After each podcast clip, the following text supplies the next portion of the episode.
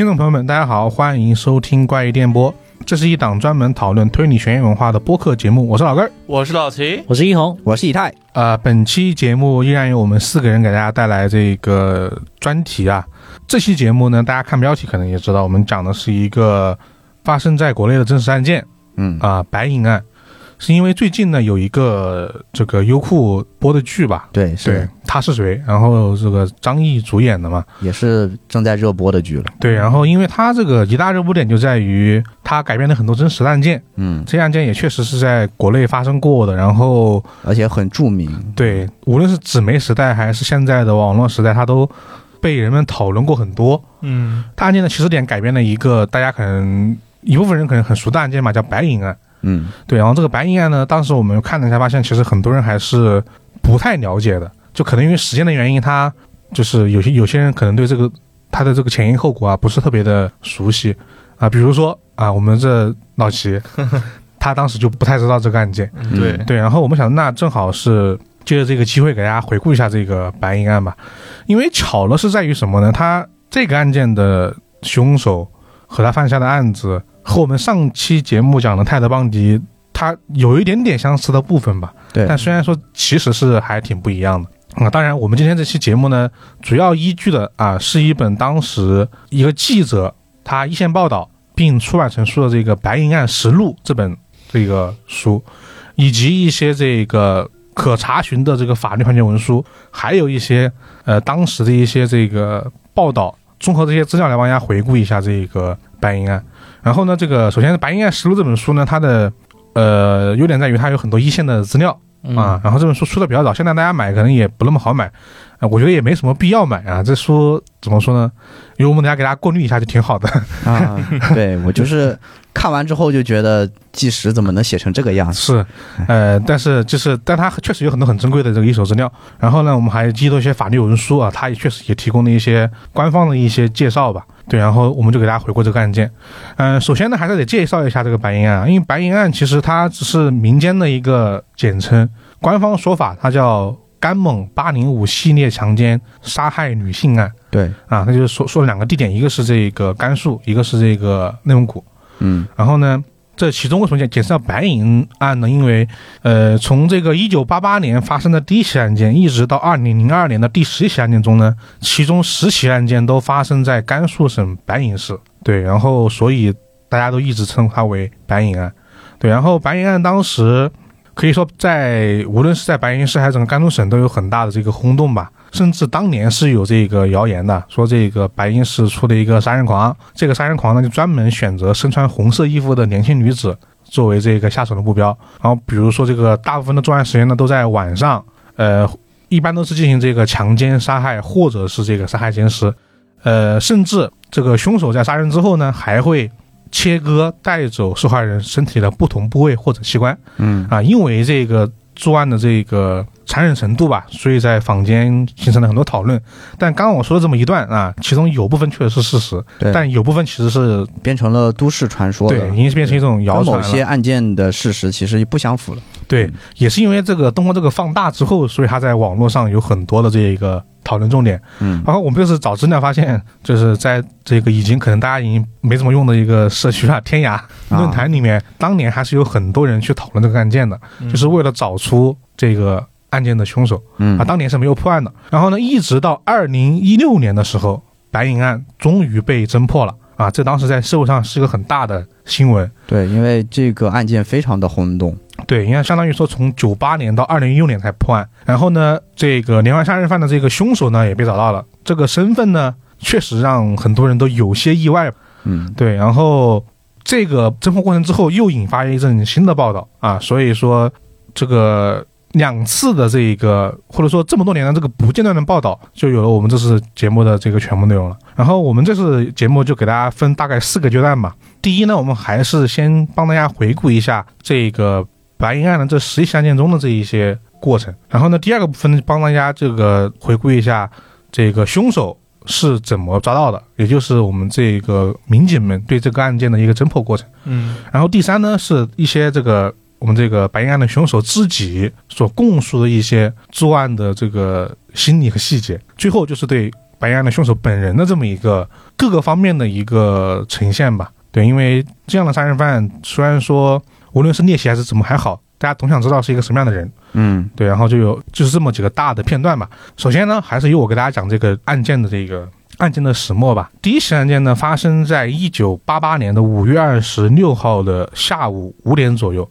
呃，这个居住在甘肃省白银市白银区永丰街的一名白银公司二十三岁的女职工白某在家中被害了啊、因为白银市呢是一个甘肃省的小城市，然后当年甚至现在吧都是盛产铜矿跟银矿的，所以叫白银。然后呢，白银公司呢就是这个城市的一个相当于是经济支柱吧。这个受害者白某就是在这个公司工作的，他家的基本上什么父亲啊、哥哥啊、弟弟都是在这个公司工作的。对，当天这个五月二十六号当天，受害人白某呢正好就是轮休，嗯然后呢，他的哥哥本来跟他一样也是休息了，但是在当天因为一个工友家中有有事儿，他的哥哥呢就换了一个班，导致这个白某呢一个人在家中休息。他住的地方呢是公司给员工配的这种联排小平房，嗯里面基本上都是白银公司的这个职工，嗯就大家其实都知根知底的，很熟。然后呢，呃，关系都很融洽，所以基本上啊，他们这个休息睡觉的时候，有时候都是这个不关门的。嗯这就导致啊，这个白某被害了。当天，白某的哥哥回家之后，发现这个家里面被翻得乱七八糟，他的妹妹，也就是这个受害人白某，长裤被扒了，倒在这个床边，脖子上被砍了一刀，床上到处都是血迹。他的哥哥就马上就去求助了。后来，警方到了现场，据当时的这个专案组的民警回忆，当时这个受害人白某呢倒在床上，然后呢床铺上、地上呢全是血，白某的脖子、腹部、手上伤口都很多。然后呢，法医呢鉴定呢他是被他人用锐器刺入胸腹，造成大出血，引起休克而死的。然后呢，死者呢可能生前与人产生过搏斗。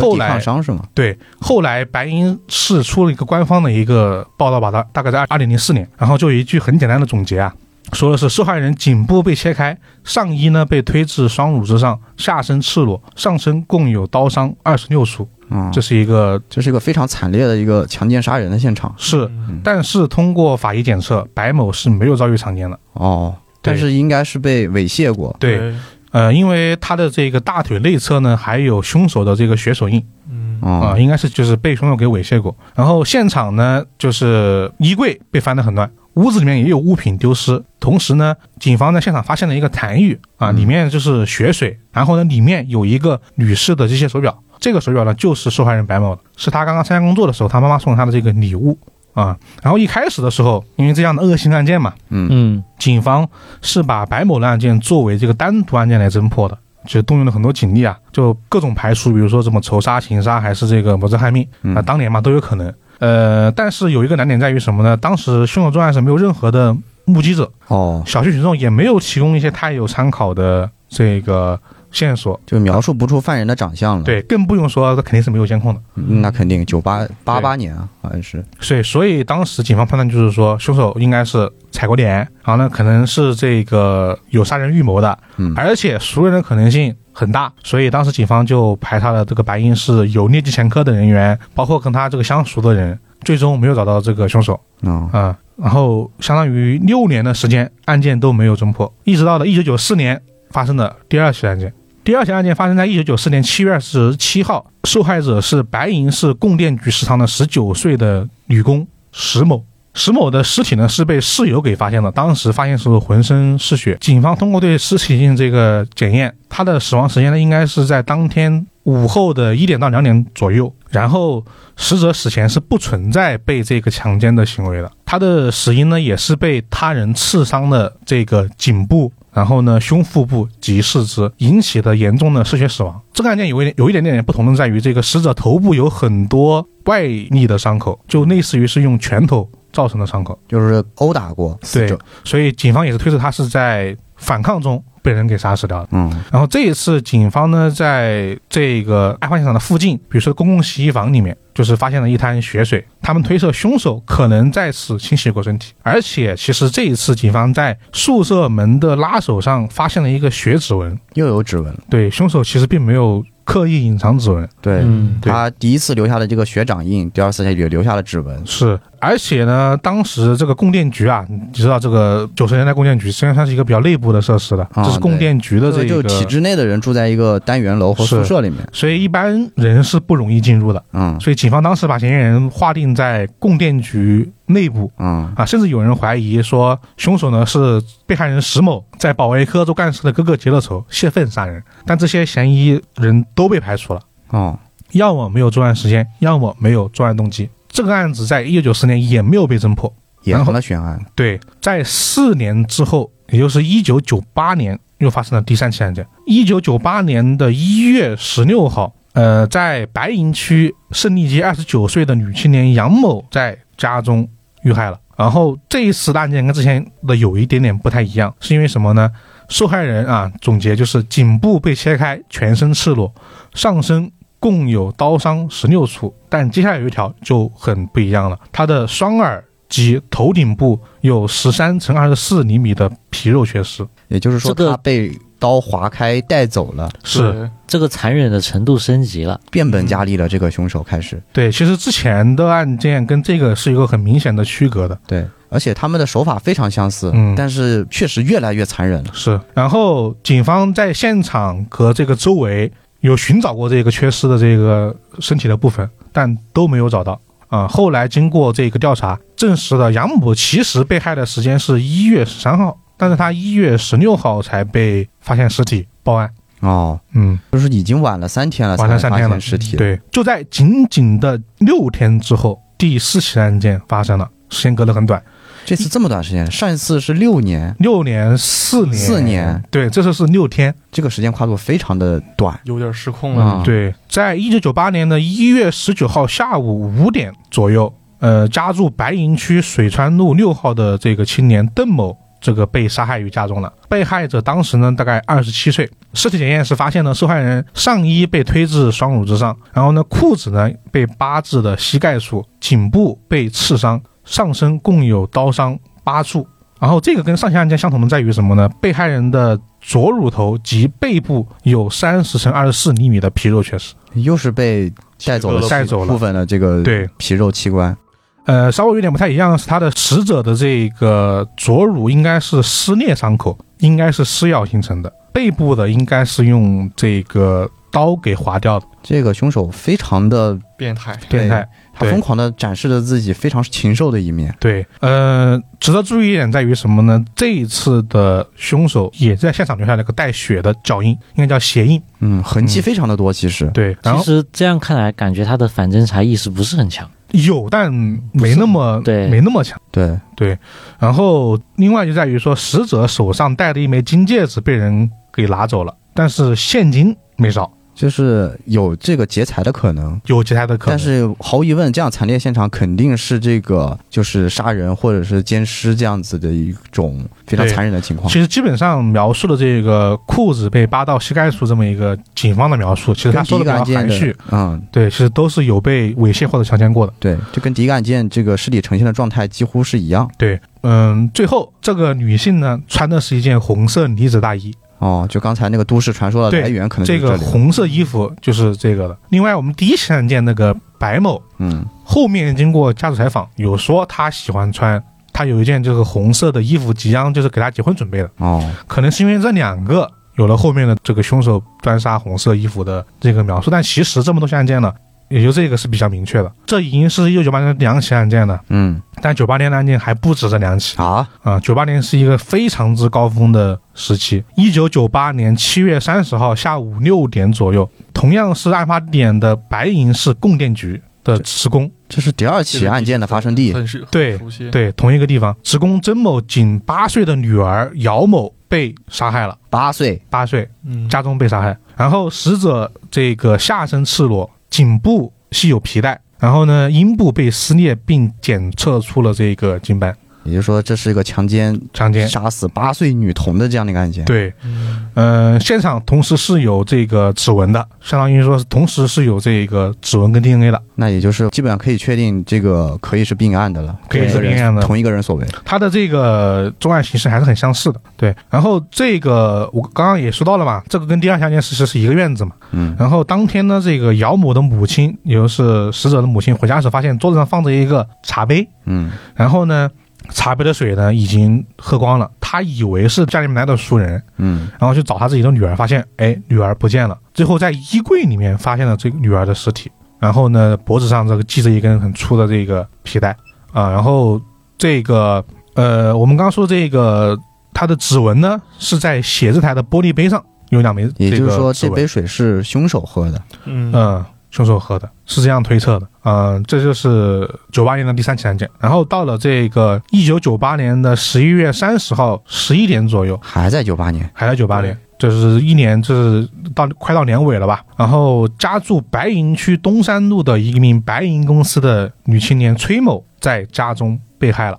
然后呢，崔某的这个妈妈是当天中午发现了崔某的尸体。法医鉴定呢显示，崔某全身有二十二处的刀伤，多为切割伤和刺伤。然后呢，尸体的颈部被切开，相似的手法，相似。嗯，然后下身赤裸，他的这个双乳、双手及阴部缺失，这次带走了这么多的部分，对，很多，而且看这个伤口推测是用锐薄的刃器切割而成，这其实跟刀伤是吻合的。嗯，此外呢，民警在现场茶几的陶瓷杯上又提取到了手印的痕迹，就几乎每个案件都会留下这个相关的生物痕迹。他每次都，你看上个案件也是在杯子上对，提取的痕迹，嗯，你看能看到这个凶手的怎么说呢？心理素质跟恐怖之处啊，对。对，非常的嚣张，嗯。而且基本上就是完全也没有太多的反侦查意识，对。完全也没有试图掩盖什么。没有嗯。没有想去掩饰自己什么的。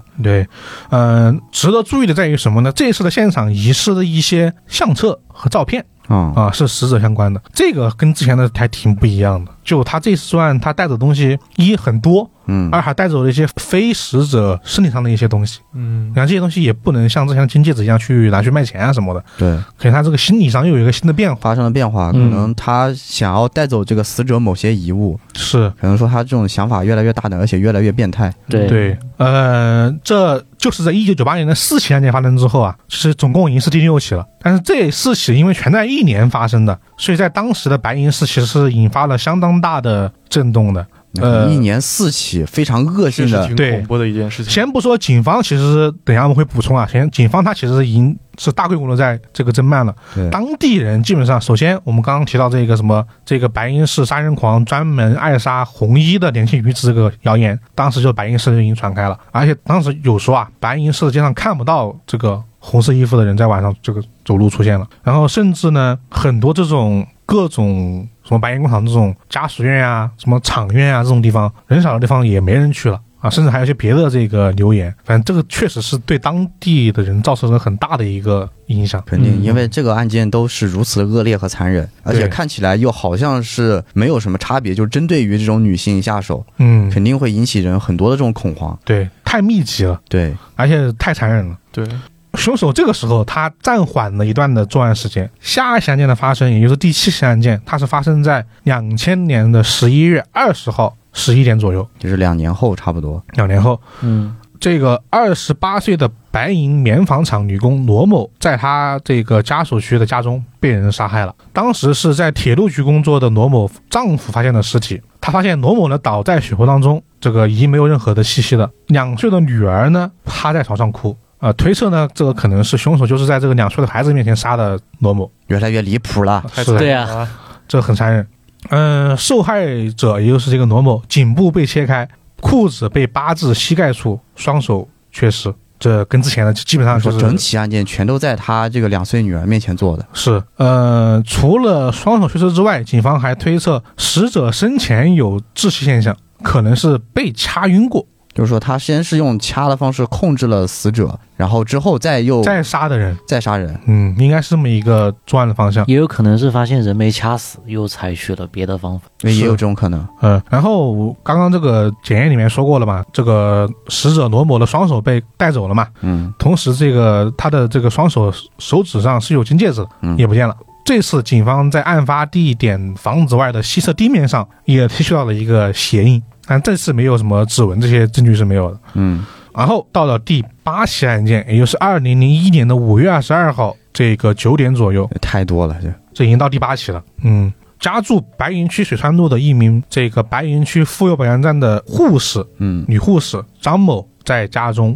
被害了。因为这个张某是护士嘛，他当时其实已经被凶手给割开了这个颈部，嗯但是因为他有一定的这个医疗知识，嗯所以他当时用尽力气掐紧了自己的喉咙。凶手以为他死了，那其实他还有一线的生机。嗯当时他给老公打了电话，也给警方打了这个求救电话。对，但是因为给警方打电话的时候，他那个时候已经不太能说话了，嗯，就是已经可能就是因为他脖子被切开了，对，嗯，所以警方没有听清位置，就没有第一时间赶到现场。啊，这太可惜了。对但是呢，她的老公就是一听就知道家里面出事儿了。那肯定，他是知道自己家里面出事了，马上就回去了。他马上就让邻近的人帮他去他家里面看他老婆怎么样了。一去就发现张某在客厅这个趴着，满身是血，身上呢一丝不挂。当时到了现场的人呢，用床单把张某包起来，送到了医院抢救，最终抢救无效，毕竟时间耽误的太久了。太久了。嗯，嗯，而且主要其实是因为凶手其实下的手已经很狠了。啊，啊、就是除非是到到场的人第一时间有医疗医疗知识，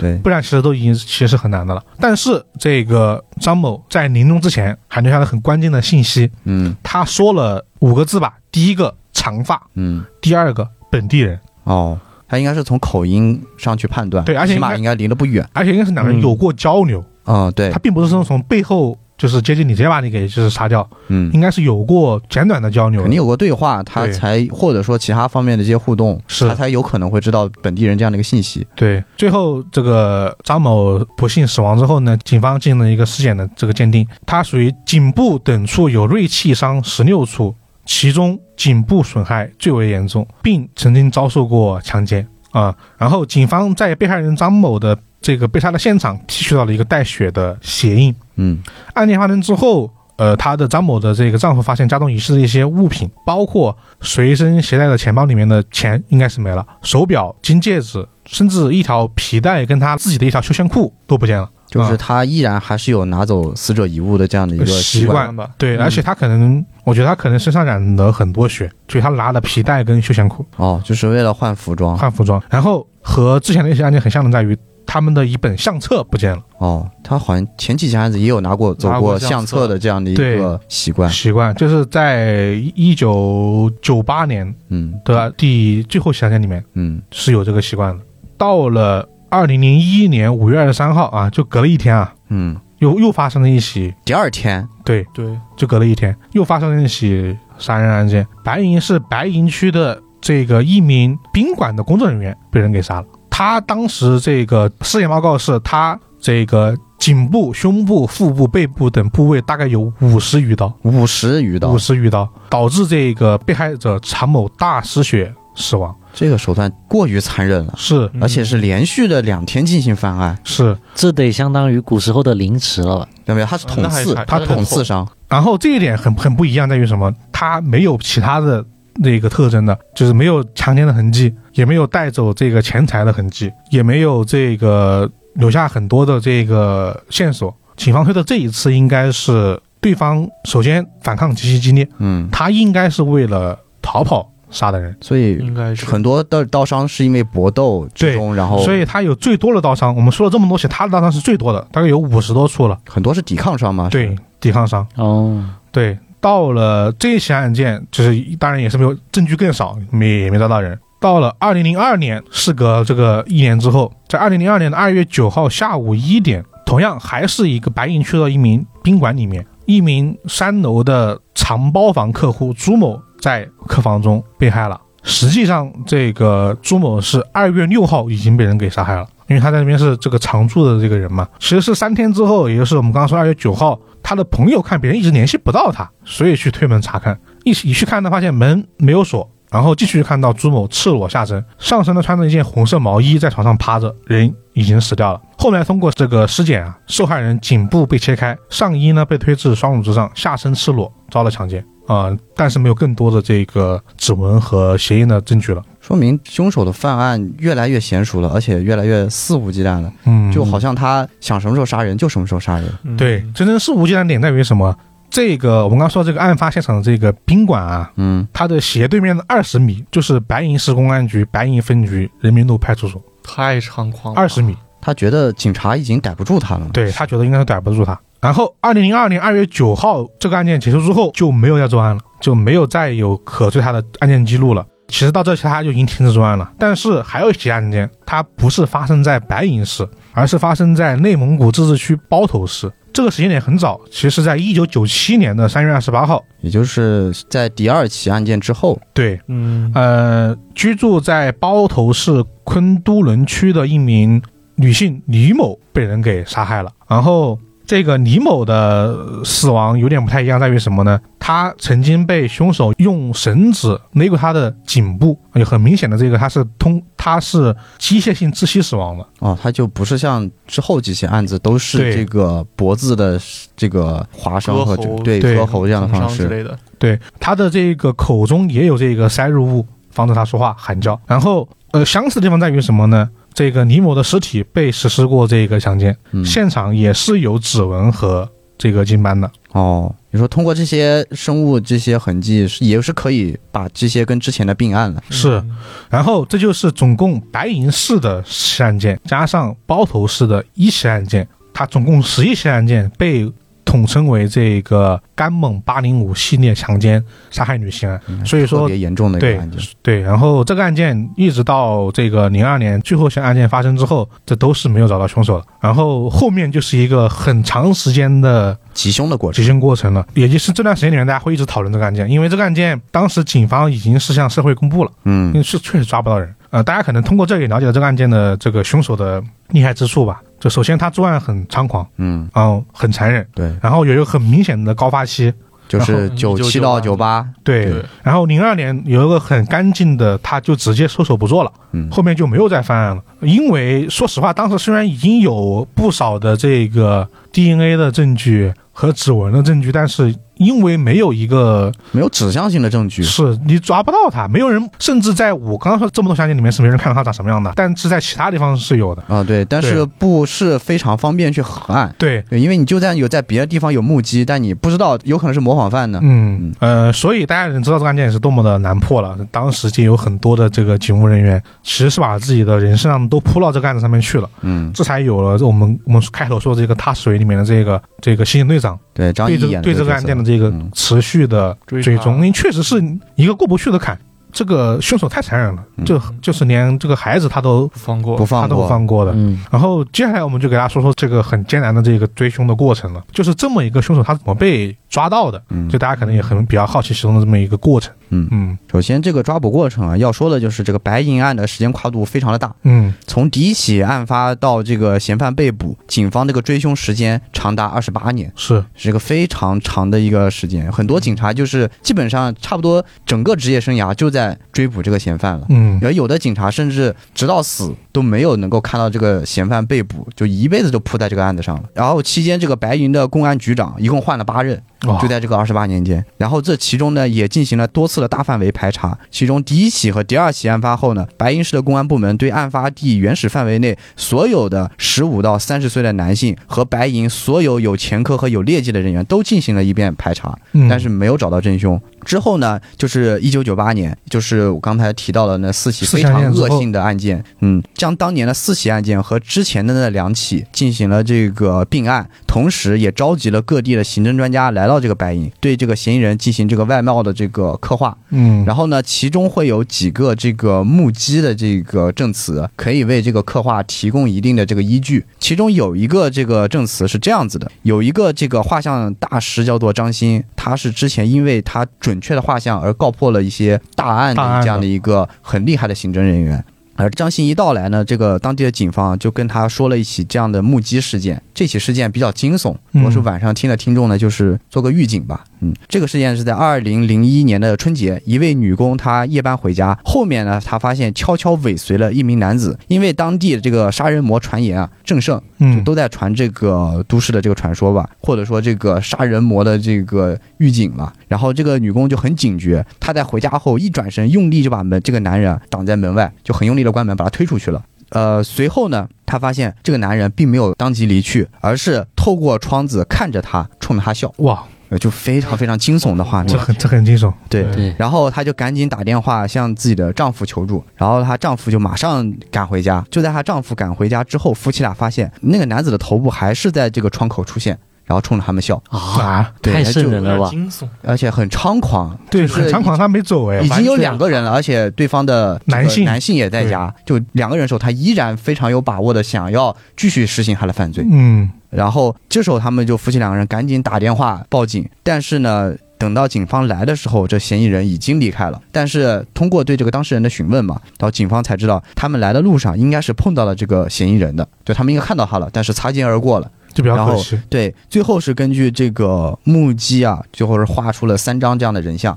这三张人像呢，也是为日后的这个追捕和这个他们也发了这个通缉榜嘛，然后提供了一定的这样的一个依据。而到了这个二零零一年啊，随着这个恶性案件的再次发生啊，线索也会变得更多一点。然后呢，警方也开始扩大这个排查范围。然后不光是这个白银市下辖区县，包括兰州市的部分区县，他们也进行了这个排查。然后这个排查一直到这个二零零三年，因为之前的这个筛查也没有这个很取得这个结果，所以公安部门就开始了大范围的指纹排查。因为这个凶手在机械案件对几起案件中都留下了大量的这个指纹鞋印，所以就根据这个指纹，这个警方开始了地毯式的地纹指，开始了这个地毯式的指纹收集，然后全市的警力基本上全部出动，收集了白银市十三到七十岁所有的男性指纹，然后那一轮的筛查在当地人的印象里都非常深刻。就是根据后面一些记者采访到的，就是无论当地的出租车司机啊，以及适龄的这些成年男性，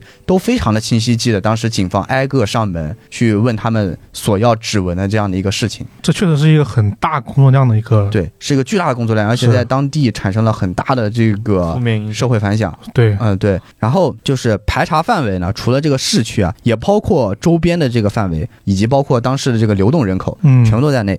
呃，最后统计收集到的这个指纹是二十三万枚。哦哟，这个全要比对，对，非常大的一个这个指纹的数量。嗯，而且当时还是处在这个需要人工比对的这个范围内，就需要警察挨个挨个去比对的。而且根据那个实录里面的这个说法，就是当时所有警察每个人都要签了这个军令状，就是坚决不会放错任何一枚指纹，就不能漏，就不能错漏，也不能坚决不能错漏，对，更不能弄虚作假啊，对。啊，而这个指纹的这个筛查，虽然说最后是没有能够锁定这个真凶，嗯，但是我觉得在这个时间点上是起到了一定的作用，因为凶手是二零零二年之后就没有再犯案了，没有，这个大规模的指纹检索是从这个二零零三年开始的。有警方这一系列的行动虽然没有真正抓住这个凶犯，但是我觉得应该是起到了一定的震慑作用。嗯，不管怎么样，他停止行凶可能受到了这样的一个大范围筛查的影响。是，嗯，虽然说从结果上来说，我觉得当时的警方肯定比较这个遗憾，因为这么大的范围的筛查居然没找到他。对，居然是真的没找到他。是，而且很明显的一些信息都说了他是当地人。是，而且肯定离得不远。是，所以他们的筛查范围包括周边地区全都包括进去了，依然没有找到。嗯，然后呢，就从这个一九九八年到二零一五年。这一大段的这个时间里面，白银案在这个当地的优先级一直都是最高的。也就是说，但凡有这个案子，不管大小，优先考虑它是不是跟这个白银案有关系。嗯，对。然后直到这个二零一六年，在这个大批的刑侦和技术专家的这个支援下，白银市公安局终于建立了自己的 DNA 实验室啊，这个很关键，这个非常非常的关键。因为我们如果大家还记得我们那个今日说法的节目，大家可能能够回忆起来，基本上很多这种大案的告破。真的很依托于这个 DNA 检验技术，技术对，而且呢，不光有了这个 DNA 实验室，而且也培训了大量的相关的这个技术工作人员，这些都是非常重要而且这个必要的这个前置条件。嗯，而这也终于成为了这个破获白银案的这个关键。然后呢，这个凶手被抓，起因呢，既是因为意外，我觉得也。出于必然，首先呢是一名高姓的男子啊，因为行贿，然后他被这个监视居住了，然后警方呢因而就采集到了这个人的血样，因为他但凡涉案就一定要就是要入入那个库嘛，对，入这个 DNA 的库嘛，然后就在这个 Y 型染色体上，这个人的遗传数据与甘某八零五大案嫌犯的信息相符合，哦，也就是说终于是有线索，有线索了，对。这表明呢，这个案犯呢与此人有相同的 Y 染色体遗传，然后是同一家族的男性成员，因为很明显嘛，他在 Y 染色体上嘛。嗯嗯。随后呢，警方就启动这个家系排查，对这个家族上下直系男性挨个进行这个 DNA 排查分析啊，嗯，尤其是警方已经掌握这个嫌犯大概年龄的这个情况下，最后警方终于确定此人是这个高姓男子的远房侄子，叫做高成勇。哦，远房侄子，对，哦。因为他是加戏排查，家系排查的，对。然后呢，他是有时间，而且有空间，而且具备这个作案条件的，而且年龄也合适，符合之前得到的画像啊，对，是没错。呃，至此，这个侦破工作终于是拨云见日了。嗯。然后警方顺藤摸瓜，就找到了隐匿二十八年的这个高成勇。他现在在哪儿呢？而这个高成勇抓捕过程啊，就会说到他是怎么被捕，在哪儿被捕的了。啊啊，呃，他整个的一个过程可以说，就抓捕而言，基本上是波澜不惊。在这个二零一六年八月二十六日，警方来到这个白银工业学校的小卖部，叫做这个白银工业学校学生服务部。这种一般就是承包给一些个体，然后相当于是在学校内做这种呃经营的这样的一个店铺。嗯。而这个高成勇啊，就在这里和妻子一起经营这家小店。而面对刑警啊，高成勇并没有像其他逃犯那样歇斯底里的逃窜，基本上是比较平静。他没有做出反击，但是有一些慌张，然后任由刑警戴上手铐，被押进警车。这个时候，刑警跟他会有一段对话，就刑警问：“知道为什么抓你吗？”嗯啊，高成勇说：“知道。”刑警说：“为什么？”高成勇说：“杀人嘛。”这么非常的平淡、平静吗？而且冷酷。我觉得他是已经做好心理准备了。但这样是很恐怖的一件事情。对，嗯，而且他就在白银市，哎，对，就他都没走。而且你说他甚至有妻子，而且他在进行正常的生活。他在学校里面是经营一家小店，就学生每天要从这里买东西，然后他要跟所有的人交际和交道啊。这件事情想想非常的恐怖，对，瘆人。你作为在那生活的人，绝对是觉得会很恐怖的一件，事，而且很惊讶，是。诶，这这就是为什么开头说他身份被披露那一刻，很多人是很意外的。嗯，他用用一个如此看起来啊，至少表面上看起来如此普通和平凡的一个生活的这个境况吧，算是。然后被抓的当晚，高成勇就试图自杀。哦，对他头重重的磕在审讯椅的凸外起，缝了三针。然后自杀无望之后，他迅速平静下来，然后就坦白了命案所有的细节。啊，十一起杀人案，他记得每一起案子的年月日，甚至几点几分和所有细节。哇，对，刑警就怀疑这个高成勇他有写这个谋杀日记。对，但是经过搜查，并没有发现这样的东西。嗯，所以就是怀疑他应该经常会在脑海里回味他杀人的所有的细节。有点可怕，毕竟是一个连环的这种做杀人、杀人、杀人、杀人犯，而且他很明显后面的杀人，就你没有看到他索取利益方就没有去敛财或者什么的，嗯，应该单纯的是满足自己某些变态的欲望。后面没有了，前面还有能看到什么财物和拿取一些财物、戒指的丢失，后面其实就没有了。啊。对，后面就很明显就是单纯的杀人，嗯，杀人取乐可以这么说了，嗯。而且根据一位知情者称，他语气平和，思路清晰，而且表情自然。呃，杀人的过程在他的叙述中如同手术环节，没有感情色彩。然后这一天对他而言，或许早已演练多次，他清楚地记得第一次作案的时间、地点和过程，并且提醒我们，如果对外传播，要掐掉容易让人模仿的部分。他说他最害怕的就是嗅觉灵敏的警犬，而不是人。应该说他有一定的这个反侦查意识，他意识到。呃，他甚至会提醒别人这个模仿犯的存在。嗯，对。然后后面通过一些别的一些呃，可能些渠道吧，然后也有说到，呃，他的这些反侦查意识有部分可能是来自于他平时看的这个刑侦侦探的小说。哦，啊，对。所以说，为什么说这个一些推理或侦探作品不能写的太真实？是，就是不能太真实。就是一旦有些人有一定的反侦查意识之后，就是确实会给警方这个。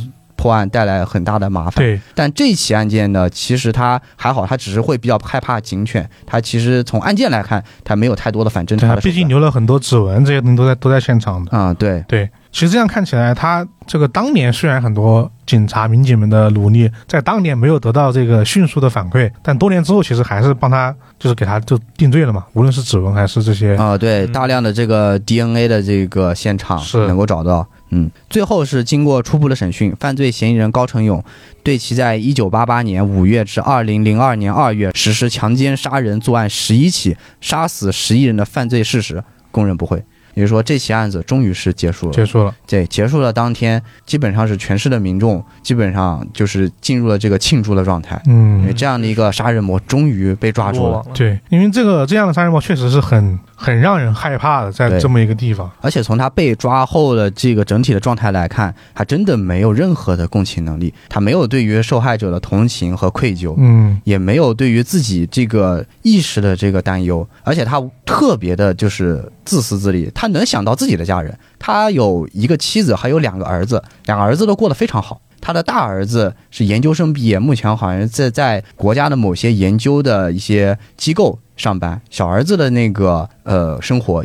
和工作也其实比较好，嗯，然后他们完全不清楚自己的父亲还有这一面，妻子生活了三十年也完全不清楚。对他这个肯定是完全是在过另外一种生活，而且据他自己的这个交代，他跟两个儿子就是在儿子成年以前几乎没有什么来往，他基本上一直在这个外地流窜啊打工，哦，跟两个儿子来往特别的少，直到两个儿子这个成年之后，发现有这个非常有成就，或者说过得也比较好，嗯，然后他零二年之后开始停手作案，有一部。部分原因也是因为考虑到儿子和家庭的原因，然后开始害怕，开始停手。而他在这个被抓捕和审讯的过程当中，警方对他这个开口的突破口，也是从家人和儿子中间去作为突破的，跟他说：“你越早坦白，你的家里人受到的影响就越小。”而他最后也是说，希望自己的儿子不会受到影响，但其实是不可能，他儿子一定受到影响他不可能的，家里人一定受他的影响，因为这是一个极其恶性的案件，对，不可能是不受到影响的。嗯，那确实也是一个能看出，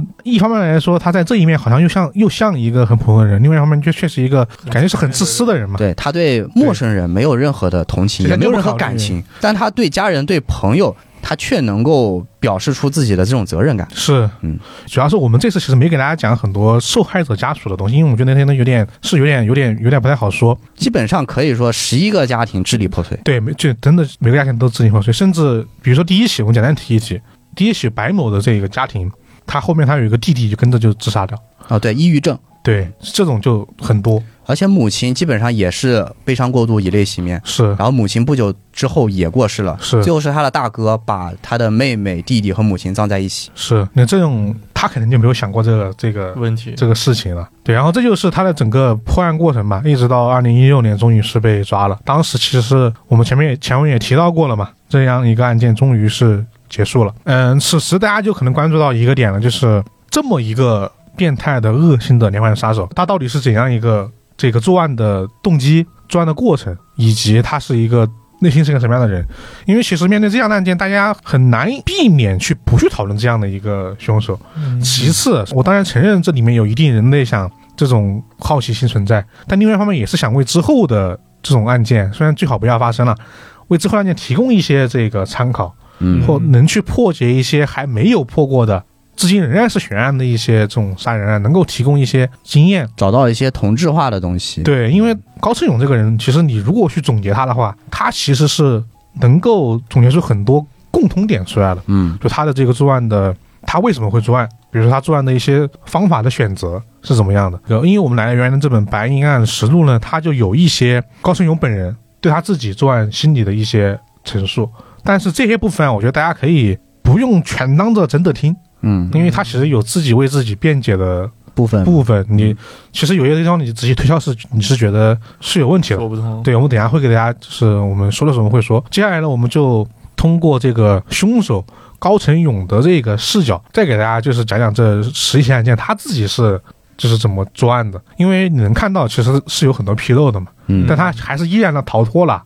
高崇勇他第一次犯案是发生在一九八八年嘛？对他一开始犯案的目的应该是为了求财，因为那段时间他说他自己就非常的穷困潦倒，而且他妻子也怀孕了，需要钱。但是邻里街坊都借遍了，也都借不再也借不到钱了，实在找不到钱的高崇勇就决定到隔壁的白银市去偷点钱财，这是他做的一开始的目的。于是，在五月二十六号那天，他吃完早饭后就骑着自行车来到了白银市。买了把常见的弹簧刀，就开始寻找目标。下午三点左右的时候，他就将目标选定在了职工小区的一户人家。但是在动手之前，他先去了不远处的公厕，方便了一下，而且还进行了一个心理的斗争，因为第一次犯案，他肯定会紧张的嘛。事实上，这种习惯在他之后的每一个案件里，其实都有保留的，就是去就冷静一下。嗯，而且他经常会去厕所，厕所，对对，所以后面警方经常会在厕所去蹲点，企图抓住这个嫌疑人、线索之类的。然后在厕所里调整好情绪后，他就开始进入了目标的房间。第一名受害者白某当时是正在睡觉，旁边还放了那个音乐。高成勇其实原本是想偷点东西就走，但是他不小心发出了声音，让白某惊醒了。为了阻止对方喊叫，高成勇直接冲了上去，一只手捂住他的嘴，另一只手掏出了弹簧刀，然后对准被害人的腹部连捅了数刀。看到对方依旧在挣扎还有求救，他就选择对准他的脖子横拉了一刀，这样被害人很快就倒了下去。在这高成勇他之后的命案中，他就每几乎每一次都会割开被害人的喉咙，都说是为了就是让对方不能再发出声音。是他的一个惯例了，算是。他是心里其实很慌张的，对，所以他会选择优先割喉，割喉，而且他的这个慌张跟别人不一样。你说本来是入室抢劫，你听到有人呼救，他第一想到的去制服别人，杀人制服别人，而且是严重的伤害对方。对，一般人想到可能就是跑，对，跑，害怕跑了。嗯。在杀完人之后，高成勇就走到了门口，锁上了门，从里面锁上了门，然后开始猥亵死者的遗体，并且拿走了对方的手表。但是因为发现那个手表女士的嘛，戴在他的手上不太合适，于是就丢在了屋里的痰盂里面。同时，为了清洗他身上、手上还有裤子上的血迹，他在痰盂里面用那个温水去清洗了一下手，然后想换条裤子，但是因为死者屋里的裤子太小，他就随手丢在了地上，然后把自己的裤腿挽起来遮住了血迹，然后骑车离开了。之后呢，他将凶器丢在了附近的一个黄河吊桥下的水里，将衣服藏在了家里的包谷堆里，倒头就睡。然后直到第二天家里人都走了以后，他才开始清洗自己的血衣。第二件案呢，就发生在。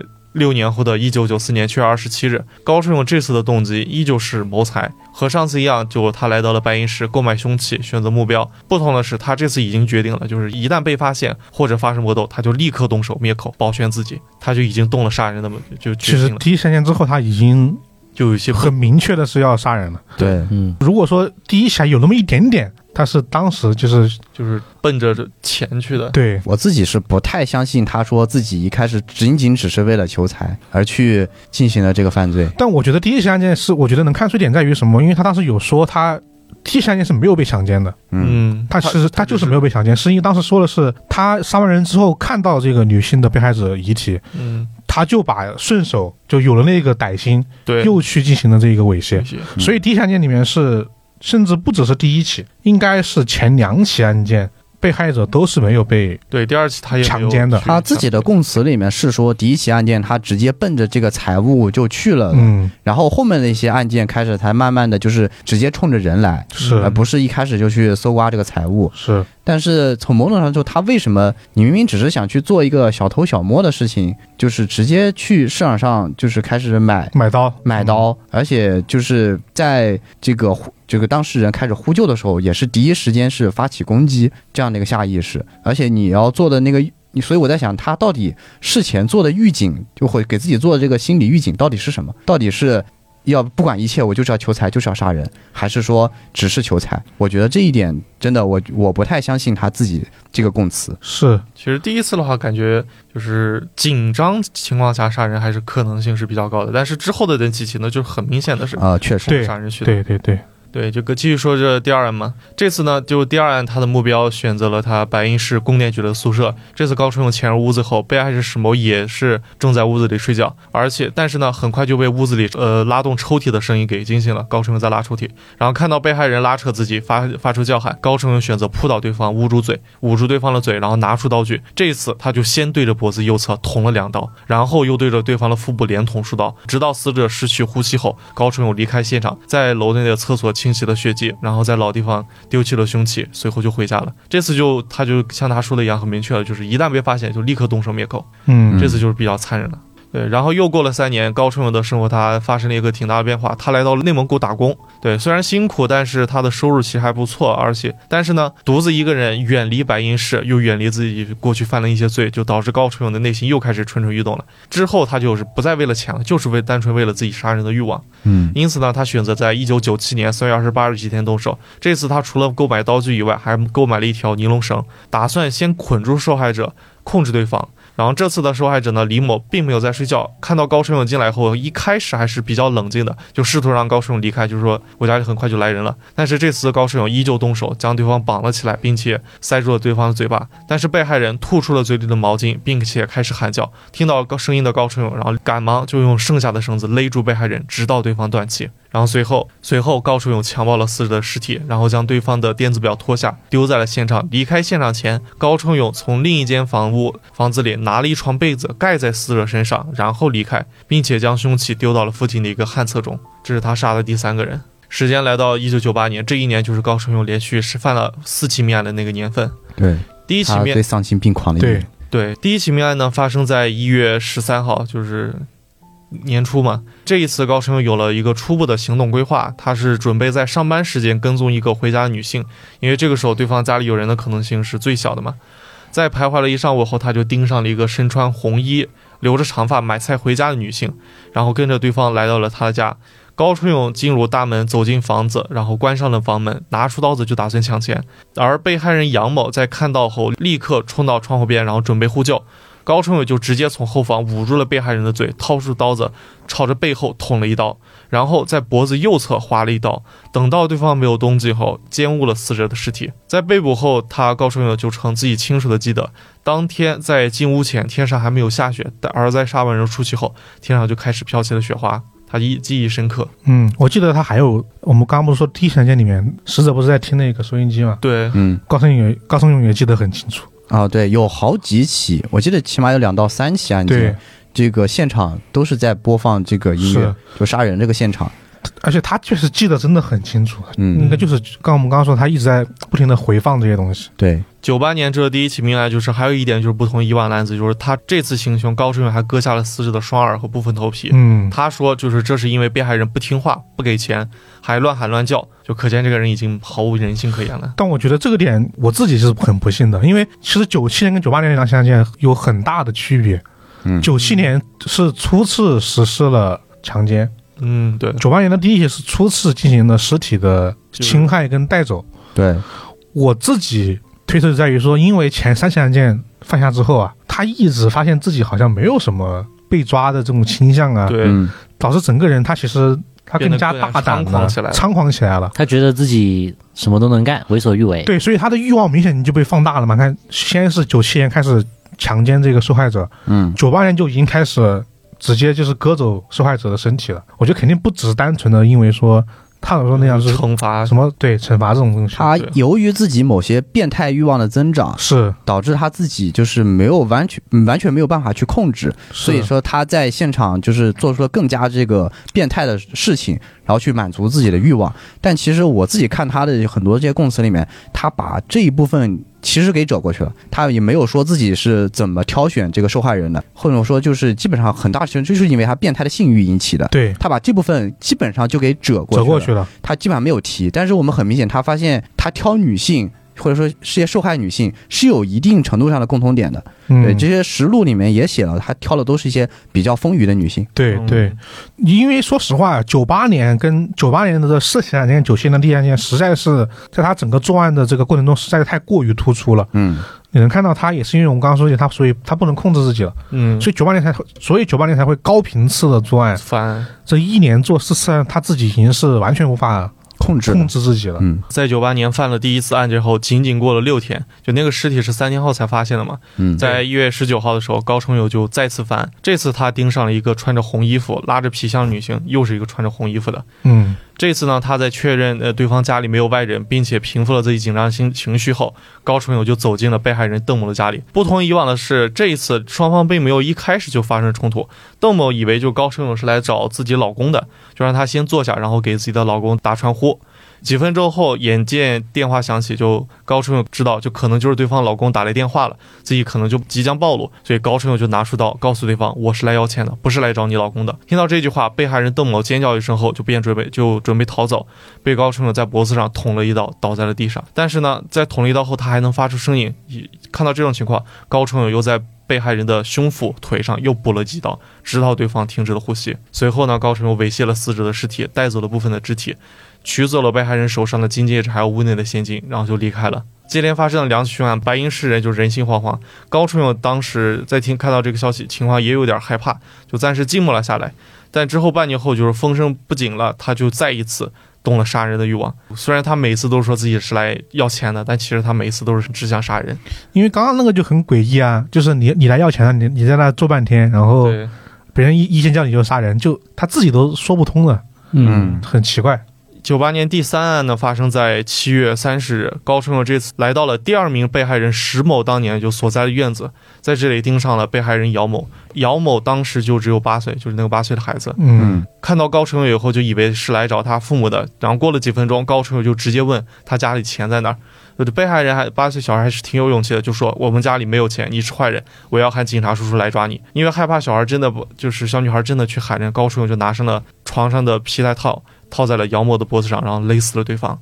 随后奸淫了死者的尸体，并把尸体藏在了屋里的衣柜中。在杀完人后，高成勇感到非常的渴，因此还专门给自己泡了一杯茶，并且毫无顾忌地留下了自己的指纹。就之前提到，就是说现场发现了一杯茶嘛，那杯茶其实是他自己给自己泡的，而且是在杀完人之后。从指纹上其实也可以看出，就是凶手。那个喝的茶，但没想到他是自己给自己泡的。对这一点让我看完，当时看到这，我就觉得就很恐怖。就杀完人之后，还还杀的是个八岁的小女孩嘛？对，对他一点都不慌，还在现场泡喜茶。就现场泡茶这个画面，我一想都觉得有点瘆人，很恐怖。嗯，在被捕以后，他谈到这个案子，就高成勇对律师说：“我认为自己是个恶人，比较疯狂。”这个。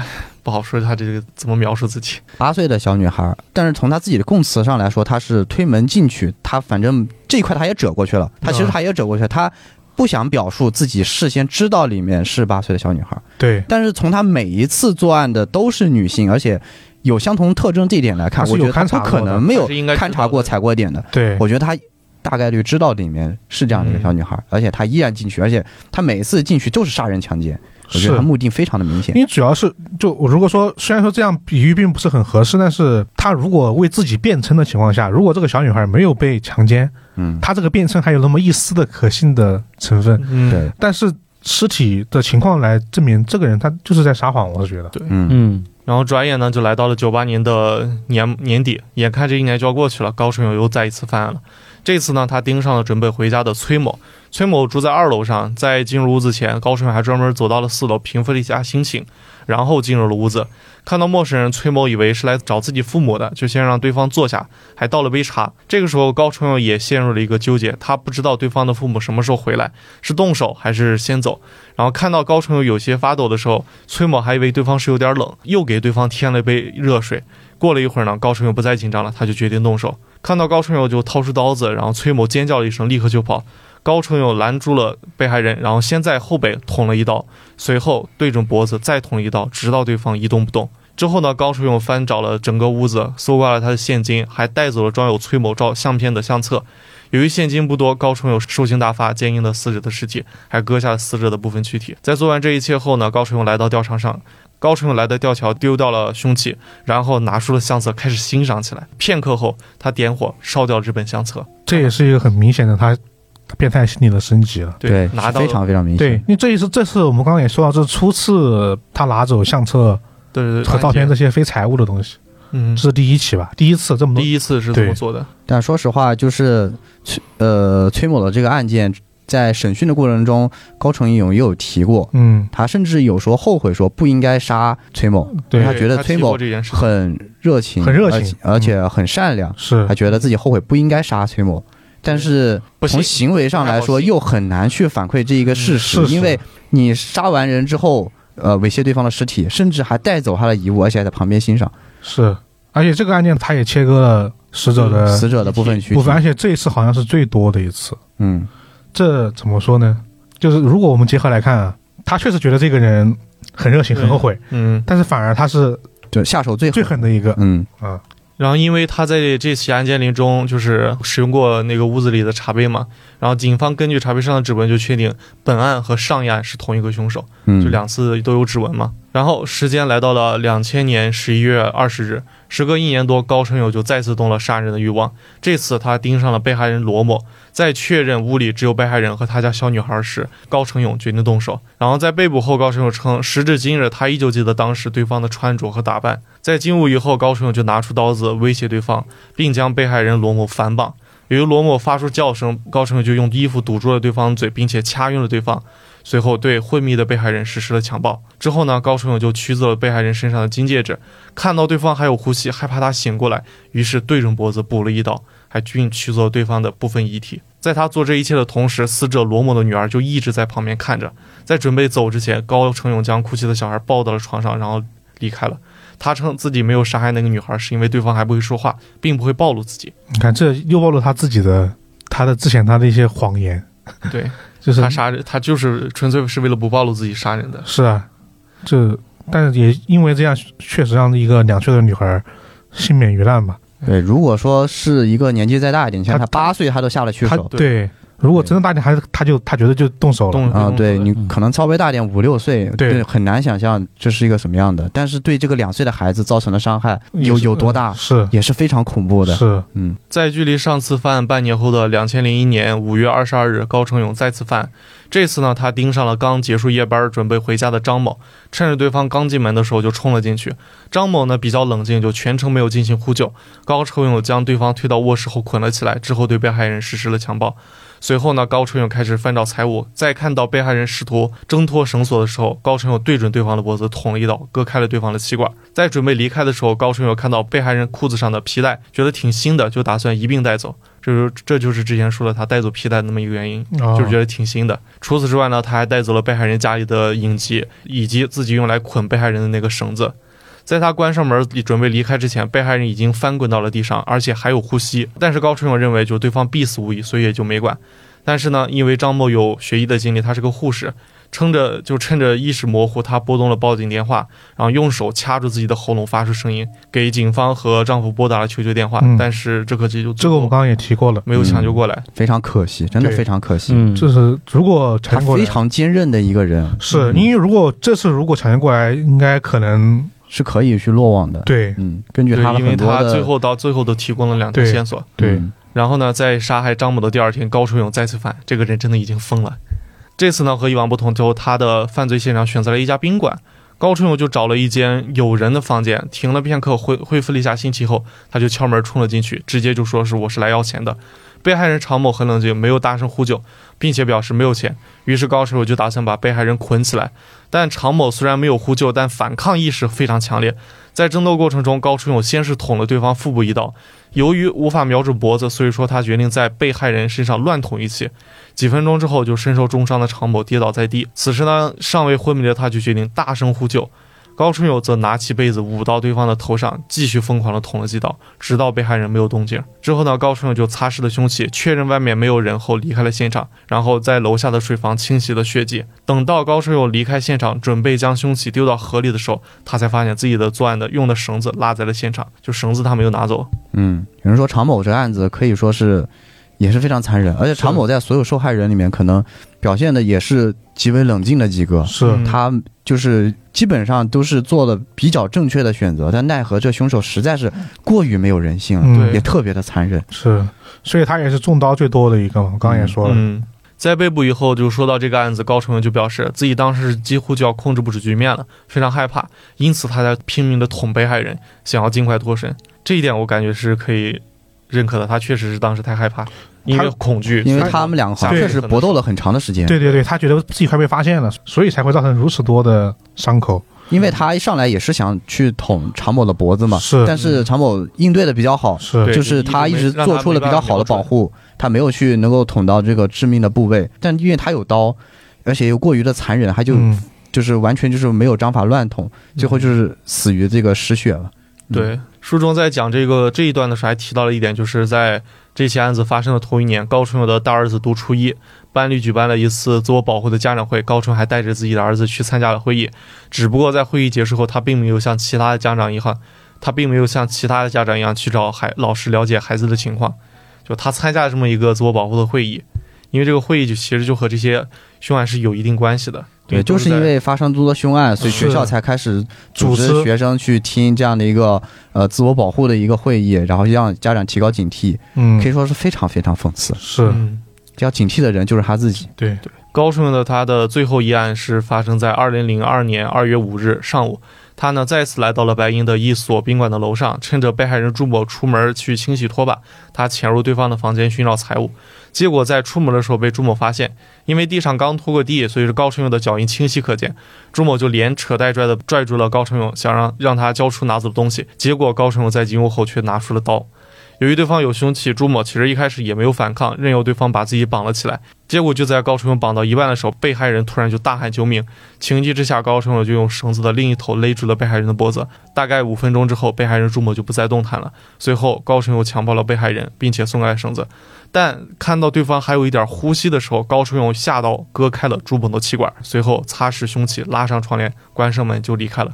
直到三天后，朱某的遗体才被发现，这就是他的最后一案。对，然后其实到最后一案之后，他也交代过自己为什么不再作案，因为确实常某和朱某这两起案件，他其实都是没有像以往那样能够控制住控制住被害人，对他都是有一点点。按他自己的话来说，他他觉得自己有点掌控不住局面局面了。但是有一点还是要说，就常某和朱某两个人对于这个侵犯的这个反对应对，嗯，是相对比较正确。他们没有特别去刺激，然后也选择了在比较合适的时机去呼救和反抗。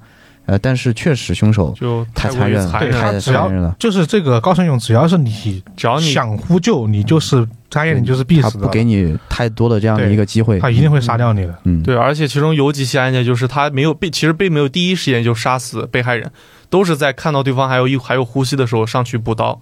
唯一一次放过了，还是认为就是对方必死无疑的时候，就其实可以就看到，只要你看到了他的脸，他基本上都不可能会放过你的，是是这样的一种心态。但是我其实主要是他后面交代在于说，他后面这些案件还是在寻找财物，还是让我有一点点对意外了。因为他到后期其实他后期其实现场里面没有东西丢失，没有说过东西有丢失。嗯，但他自己的供述里面一直就有说他是为了求财求财的。嗯，你是有点弄不清他的这个顺序了。对他每次看到受害人都拿出刀子，第一句话就是我是来要钱的。是，嗯，然后这就是他的这么一个就是在法庭上啊。或者在各个检方的这个资料里面所供述的一些过程吧，嗯，然后基本上这些东西也都和现场的证据啊对得上，嗯，然后最终我们刚刚也说这个结论嘛，他是被判处的这个死刑的，嗯，而且他判的是不止一条罪啊，我给大家念念这个当时的判决书，这个当时甘肃省高级人民法院是对包成勇以抢劫罪判处的死刑，然后剥夺政治权利终身。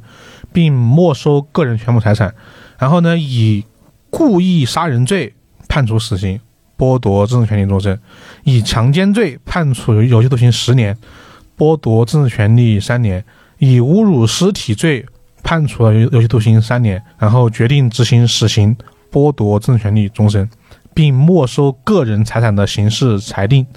啊，这是他当时的这么一个判决书最后的这个一段的内容。你能看到这个法院啊，检方对他这个罪行是分的就是很细的，这也能也能侧面证明他自己作案的各各个阶段，他的目的确实有点点不太一样。嗯嗯，然后这就是他这个视角了。其实他这个视角我们刚刚也说了，大家就是听一听，听一听就可以了。嗯，因为这个里面毕竟是他是以他的主观视角主观视角说出来的，很多事情其实我们最终看到的是一些这个证据，你无法完全的推断出当时他是怎么。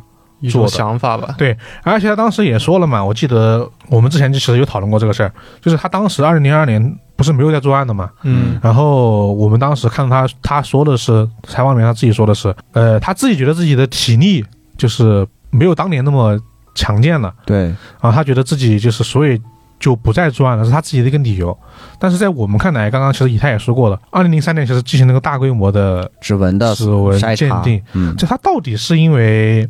他可能是存在他自己控制不了局面这个情况，但一方面可能也是因为他自己就觉得再继续下去可能会真的会被抓住。对，我觉得是有这个原因的。而且关键还有一点就是，你想为什么那么大的指纹筛查，为什么没有查到他呢？因为他那会儿跑了，他跑了，他跑得非常非常的远。嗯，您刚才也提到他跟家里儿子的关系，就是儿子成年前他几乎没有太多的接触，因为他几乎一直在跑。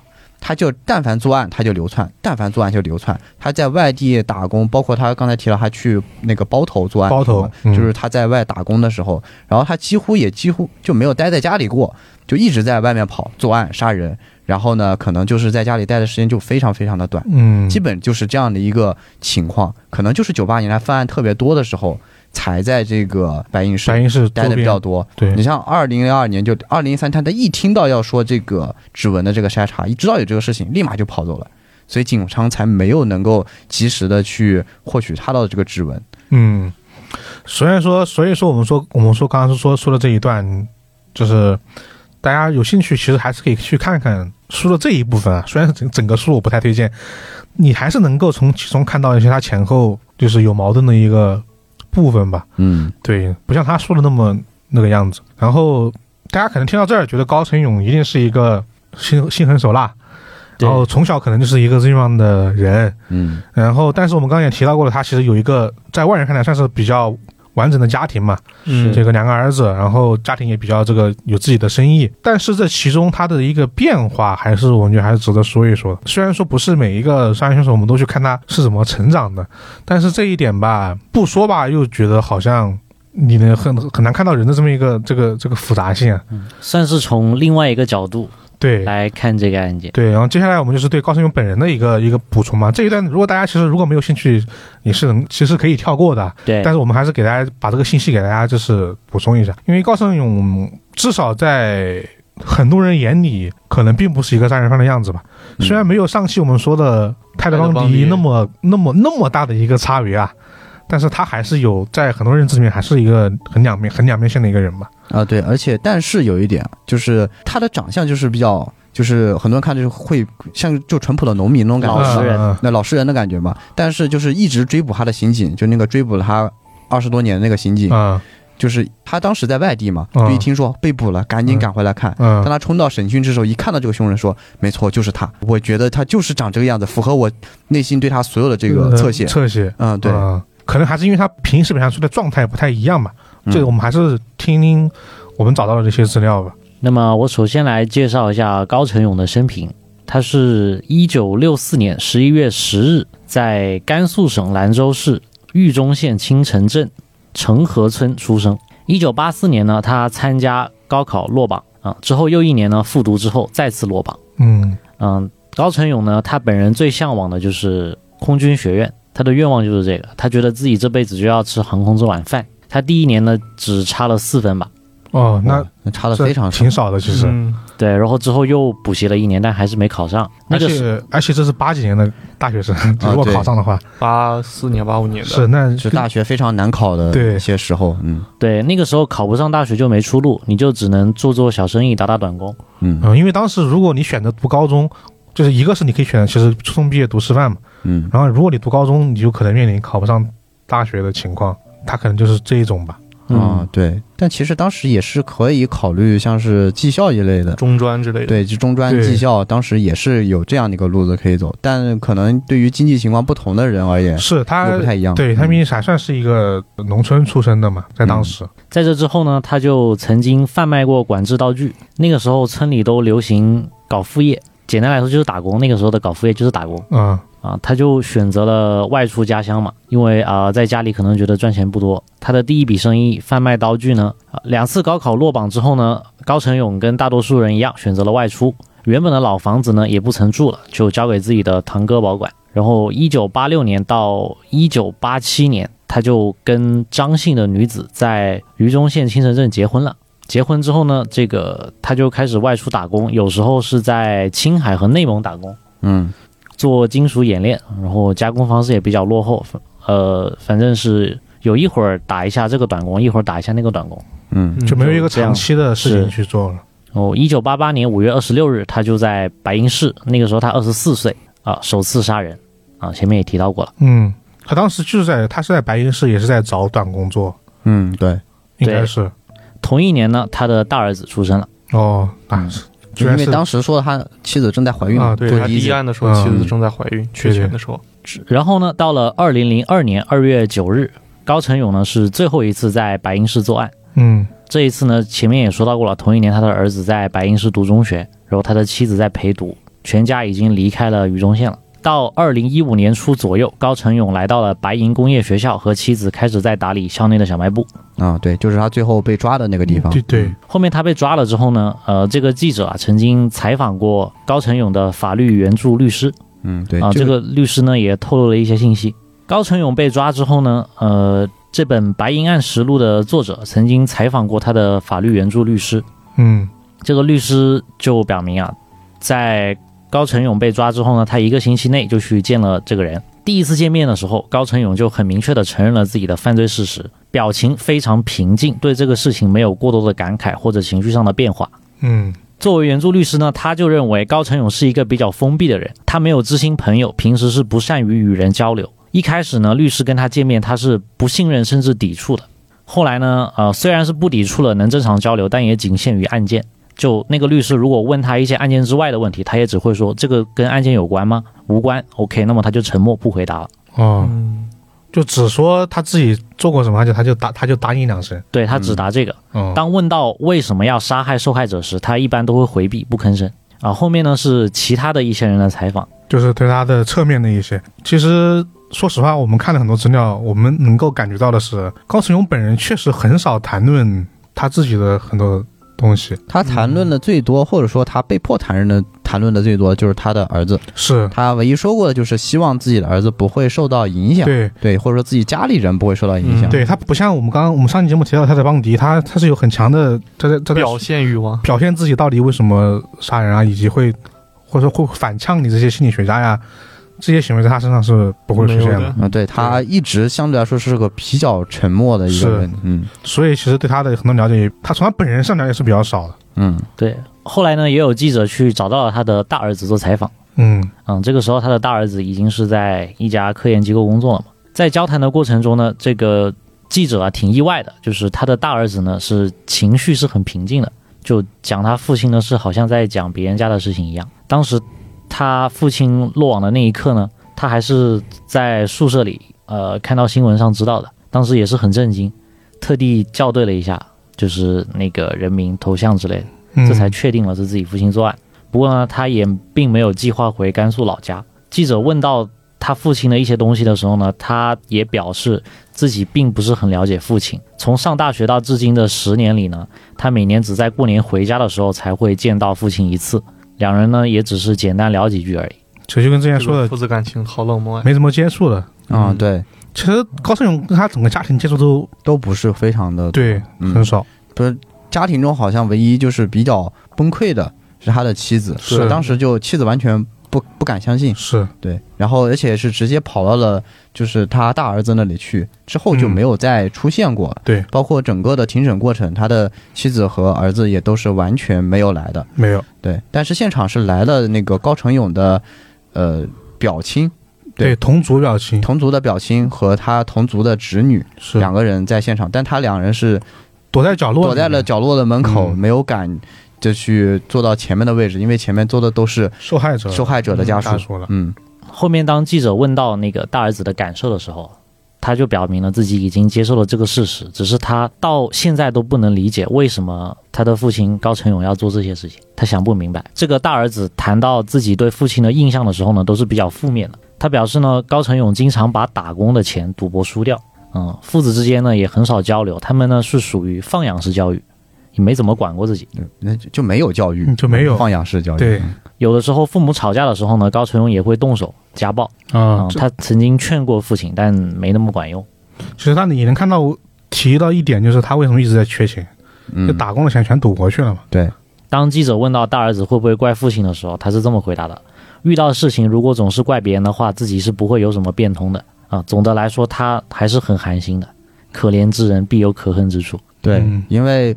呃，就算他们这个家庭的人没有去这个庭审，但是事后这个所有受害人家属的这个法律赔偿，也都是要由这个他们来承担的，对他们来承担的。而且毕竟再怎么说，虽然说接触很少，但总总归是有接触的，他并不是我一个完全的陌生人。接下来呢是高成勇的妻子的采访，他的妻子说呢，高成勇从来都不说脏话，而且很爱干净，从来都是自己洗衣服。啊，这也就是为什么当时他家属没有发现可能的血迹或者相关的问题。就这一点就，是很微妙，就是他到底是作案之后开始自己洗衣服的，是还是一直以来都是这个习惯？因为他自己也提过了，当天他的衣服放到那个草垛里面藏了一天之后，第二天第二天才就洗掉了，嗯，就你很难说。啊，他洗衣服的频率呢？按他妻子的话说，比妻子还勤。进屋之前呢，还要把鞋上的灰给擦掉。要不是面对这个被捕的事实，是还有公诉书塔啥的，这个妻子自己都觉得，呃，跟自己生活多这么多年的丈夫原来是这样一个人。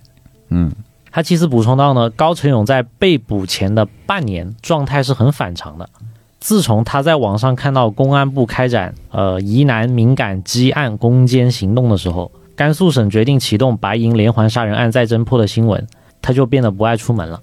哦，这是他回忆起来那段时间，很明显他是怕了，可能预感到自己就要被抓了。因为到一六年的时候，那个案件的等级再次上升，也不是一六年的时候，之前就一直在上升，但是因为一直没有侦破，所以一直一直不侦破，他所以他的等级就一直在提高，最后一直变成了公安部，就是总的公安部督办的案件。也就是说，为什么白银市会有刚才提到这个 DNA 的这个实验室？是，也就是说，他们应该是送到省一级的。去做的，对，而不是在直接带他这个比较偏远的市来做，对，就是因为这个案件等级太高了，所以所有的资源都在往这边倾斜，一定要抓到凶手。就回忆起来，就是感觉他其实就是怕了嘛。嗯，对，是有时候妻子让他出去外面换零钱或者进货，他都懒得动。晚上的时候呢，他还会失眠。啊，那就是确实是怕了，就是怕了，就是怕了。对，在警方上门抽血之后，平时表现稳重的高成勇呢，更加慌张了。他吃饭的时候手都会抖，对，嗯，这就是那个高姓男子被捕之后，对全系的这个族谱的男性做的抽血，对，进行这个 DNA 检测的时候了。之后呢，呃，又采访了他的一些邻居朋友，还有村民，嗯，他们呢，所有人的印象都是很统一的，就觉得这个老实人为什么会干这样的事情呢？他们觉得很不可思议，嗯，就比如他的牌友。因为前面说了嘛，高成勇很喜欢赌博啊。他们呢一起打麻将的时候，不管输赢，这个高成勇都好像不在乎一样。赢了牌呢就微微一笑啊，输了钱呢也只是笑一笑就过了。有的时候打麻将呢，就可能他发现了这三个人都在坑他的钱啊，但是他也没什么表情，就笑一下就过了。啊，一个很平和的一个人。就是你说平和吧，感觉也不一定是平和啊。对，就感觉他这个人就城府很深，是藏藏的事情，对，藏的事情。没有他，我说的是他的情绪平和啊啊，情绪平和是吧？对。啊对，但是怎么说，他犯案的时候情绪也比较平和，是。就平和的不像个人。至少是从牌友的角度来看，你三个人同时坑你，你肯定也要他们觉得这骂几句。他们可能觉得说一个杀人犯应该是一个这种性格暴烈、暴躁的一个暴烈的一个人，但很明显，其实高成勇是属于那种就是那种比较很冷酷、很冷酷、很冷酷、隐匿自己感情的那种连环杀人犯，而且他。就是感情的波动不太大，是，否则他没有办法用这样的一个怎么说大心脏去犯这么多恶性的这样的一个案件，而且他一直都是在现场徘徊不走的那种类型。能能泡茶喝的人，他对是不一样，他的感情波动非常的小。这个人在村民们的印象中呢，高成勇只打过两次人啊，第一次呢就是家暴打自己的妻子，哦，那这证实了嘛？对，把他的眼睛打肿了之后，十多天都不理他。然后第二次呢是。他跟自己的妻子去舞厅，结果呢，路上一个年轻小伙子拽他的妻子，两个人就打了起来。那个小伙子呢，还捅了他腿部两刀啊。然后呢，后面呢，呃，当时高成勇就是腿上被捅两刀，坐在地上动不了了。不过后来呢，这个村民表示啊，高成勇后来也没有报警啊，那个小混混给了两千块钱就私了了，那就就结束了。对，就结束了。后面人好像看到一些对于这个事件，就是其他村民那个评价，就同乡的人。就觉得，就大概都是觉得，就是高成勇是个类似于怂包一样的啊。对，毕竟就别人就欺负到你头上来了，是就是你不去反抗啊，就就选择了沉沉默这样的感觉。对，这样也确实会让村民们觉得他最后这个形象有一个很大的反差。对，呃，以上呢差不多就是所有的呃关于高成勇身边的一些人的采访。这基本上就是他大家对他的一个印象吧。嗯，但其实，在当时，警察、警方是发布了一个有关于高成勇的通缉令嘛，是，然后上面也有对他就是做的一个描述和侧写，基本上警方就是预料到了这种情况，或者说他们估计凶犯就是应该是这样的一个状态，就是他有非常强的两面性，就非常的分裂，就他警告过这些呃可能知道凶犯是谁的人，说过他。性格并不是那种暴烈的，他可能在家里头是个正常的人，呃，可能会是个老好人，都是有这种可能的。这个凶犯有极强的这个两面性。是，警方当时可能就有一个东西是预料到的错误。当时警方其实已经推测出这个人肯定是有这个这个性变态心理的人嘛，但是当时会推测说这个人可能有性功能障碍，所以会有这种割。割走这个受害者遗体的这么一个成分，嗯，对。对，但整体其他的部分确实跟他实际的形象差别不大，差别不大，嗯，对，啊，前面说了，由于高成勇是一个冷漠内向的人，嗯，所以呢，警方就让他做了一套心理测试。对，啊，他就画了一幅画，这个画上呢有一棵枯萎的树，一一栋房屋长得比较像寺庙，啊，还有一个裸体的男人，呃，反正就是一个裸体的人。因为这个，我是觉得我们会贴一个图到我们公众号里面，嗯，因为这个大家可能得得自己看一眼。对，这个一旦发生描述吧，它会有点不太一样，就是对他其实这个人物上没有能看出特别明显的新特征，是，嗯，但裸体是，但是可以确定是一个裸体的人，是嗯，对，网络上呢有位未留名的心理专家曾经分析过这幅画，他说呢，整幅画基本上充满了一张纸的空间，这说明高成勇的内心还是非常紧张和焦虑的。但是这种紧张焦虑很难从外表上察觉。他画的枯树，整个树干上只有树枝，没有树叶，树枝异常尖锐，树枝的枝杈非常对称。据此可以看出他的脾气暴躁、冲动，有强迫倾向，做事有明确的计划性，善于隐藏自己。从树枝的形状看，此人的攻击性较强。树枝的形状类似男人的性器官，代表他有性心理问题。树枝朝向相反，表明他的人际关系不良，爱抱怨。枯树表明高成勇的生命力严重不足，也表明了他的性格内向、缺乏自信、情感抑郁，在日常生活中不能与他人建立很好的互动关系。嗯，此外呢，这棵树的底部没有画地平线，表明高成勇处于一种漂流的状态。树干细而无冠，表明高成勇忧郁且情绪低落。纤细的树干可以看出他在成长中缺乏支持的力量，渴望得到关爱与支持。而高成勇画中的人物呢，是一个侧面像，表明他具有强烈的防御心理，害怕面对真实的自己。五官画的模糊，显示他习惯于自我防卫，与人接触较畏缩。头发笔触浓密杂乱，表明高成勇内心是有令他烦恼的事情的。细长的脖子看出这是个有计划的家伙，像爪子一样的手指表明他有较强的攻击性。而且呢，他画的人物是没有脚的，说明他极度缺乏安全感，日子过得不踏实。人物没有穿衣服，且强调臀部，表明他对性的关注。高成勇画的房子好像一座庙，说明他想追求心灵上的宁静。房子的门是双扇门，没有把手，表明他渴望能拥有伴侣，但又不欢迎人走进他的内心。他不会去跟外界交流，他有自己的秘密尚未透露。事实上，高成勇偶尔也有真情流露的时候。有一次，这个心理医生在给高成勇做心理疏导的时候，提到他有可能会判死刑嗯，提到他很久没见面的两个儿子的时候，他就流出了泪水。这嗯，咋说呢？就也没想像别人，对，鳄鱼的眼泪。前面已经说了，可怜之人必有可恨之处。但是我们之前也就是说过，这个人应该是没有什么共情能力。是，对他就是有自己血缘关系的人，他能够去共情，但是对于陌生人，他完全没办法共情。是的，反正这个心理的解释呢，大家可以自己跟他前面我们说的那些作案的细节啊，他的这个过程、过程动机，对，得对比一下，因为这个东西我们也。不说不了这个更多的内容了，对，就大家看可以可以来对比一下，对，可能以上的那个心理分析就是作为一个参考吧，是作为一个参考，对，进行这个东西可能两个心理学家可能分析的还都有点出入，嗯。啊，这个大家可以自己来做一个对比，然后这就是我们对他这个人所有的一个资料的一个展示，呃，其实当时看完所有的资料之后，我是有点理解，包括这次电视剧。为什么会那样拍？就他是谁嘛？嗯，其实他是谁很重要的一个点就是这个名字上面，就他是谁。对你如果像高成勇这样的人，他潜藏在人的这个人群中，确实是很难被发现的。对。然后包括我记得剧开刚开播的时候，说有人还说这个剧是借鉴的《杀人回忆》啊什么的。那其实我觉得就无稽之谈。无稽之谈。其实其实是因为什么呢？《杀人回忆》跟这个案件，因为《杀人回忆》其实也是当年在韩国的一起这个连环强奸的。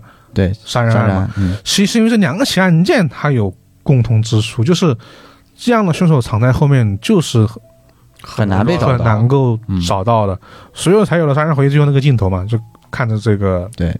看电影的人嘛。但令人欣慰的是，就是无论是韩国人的案件，还是还是白银案件，对对，最终都破案了，真凶都被抓住了。对，这这算是一个。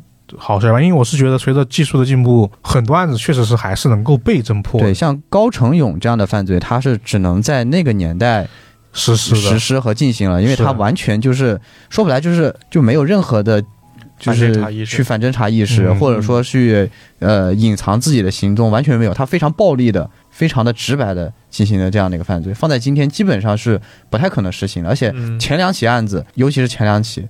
和或者说前几起那几起平房案子，都是那种就是夜不闭户的情况。对，当年大家都当年就是在一起吃大锅饭，就邻里邻居，是完全没有任何防备，他直接进门就，呃，他他直接直接就能够进去，然后实施他所有的犯罪行为。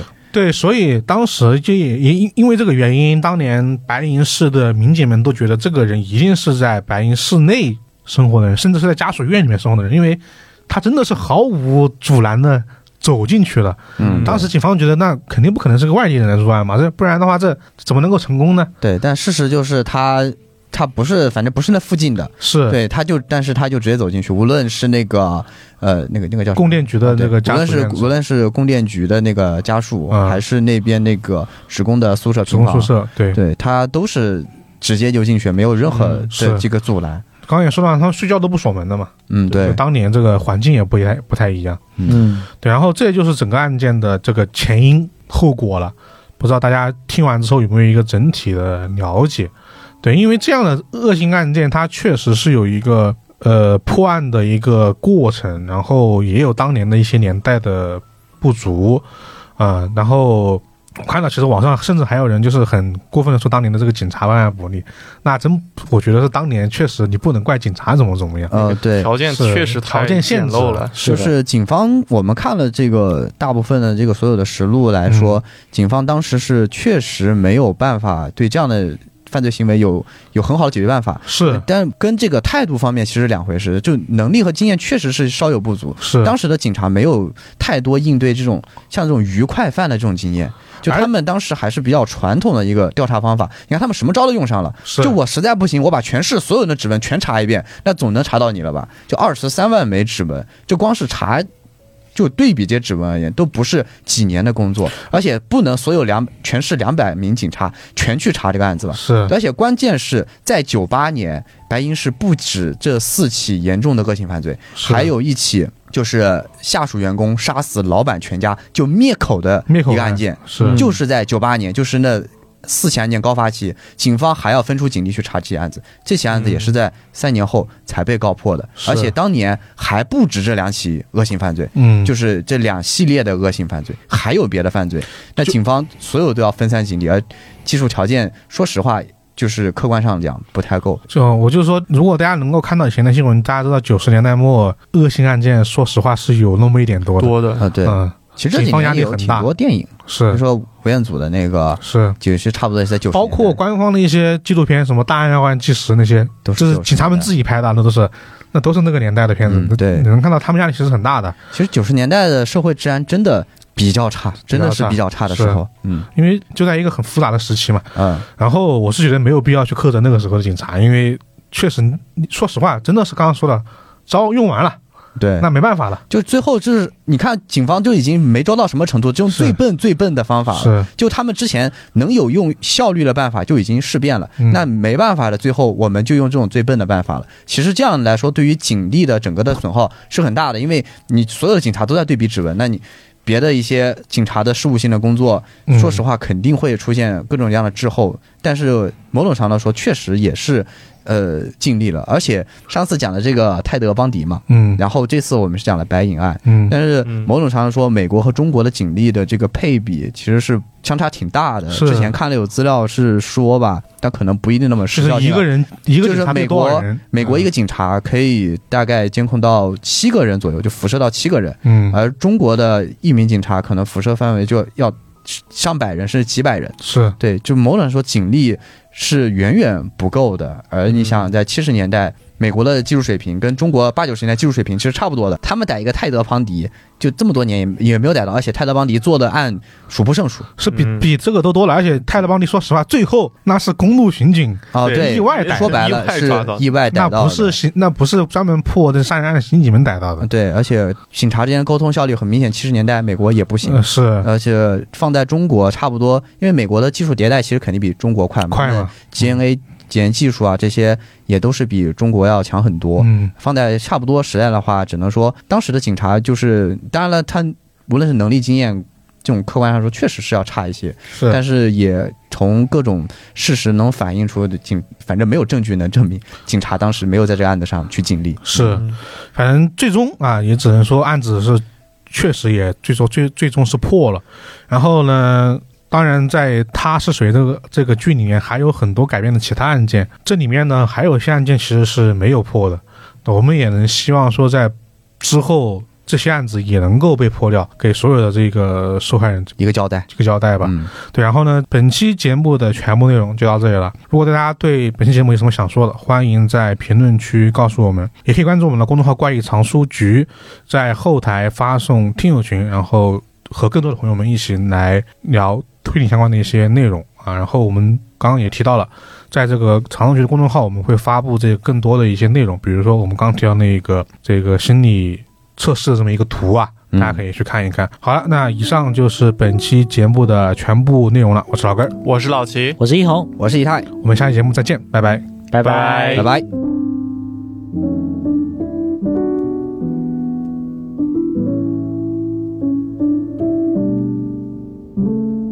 欢迎来到我们的读评论环节。然后这期我们读的是我们前两期，就是《汉尼拔原型》泰德邦迪的。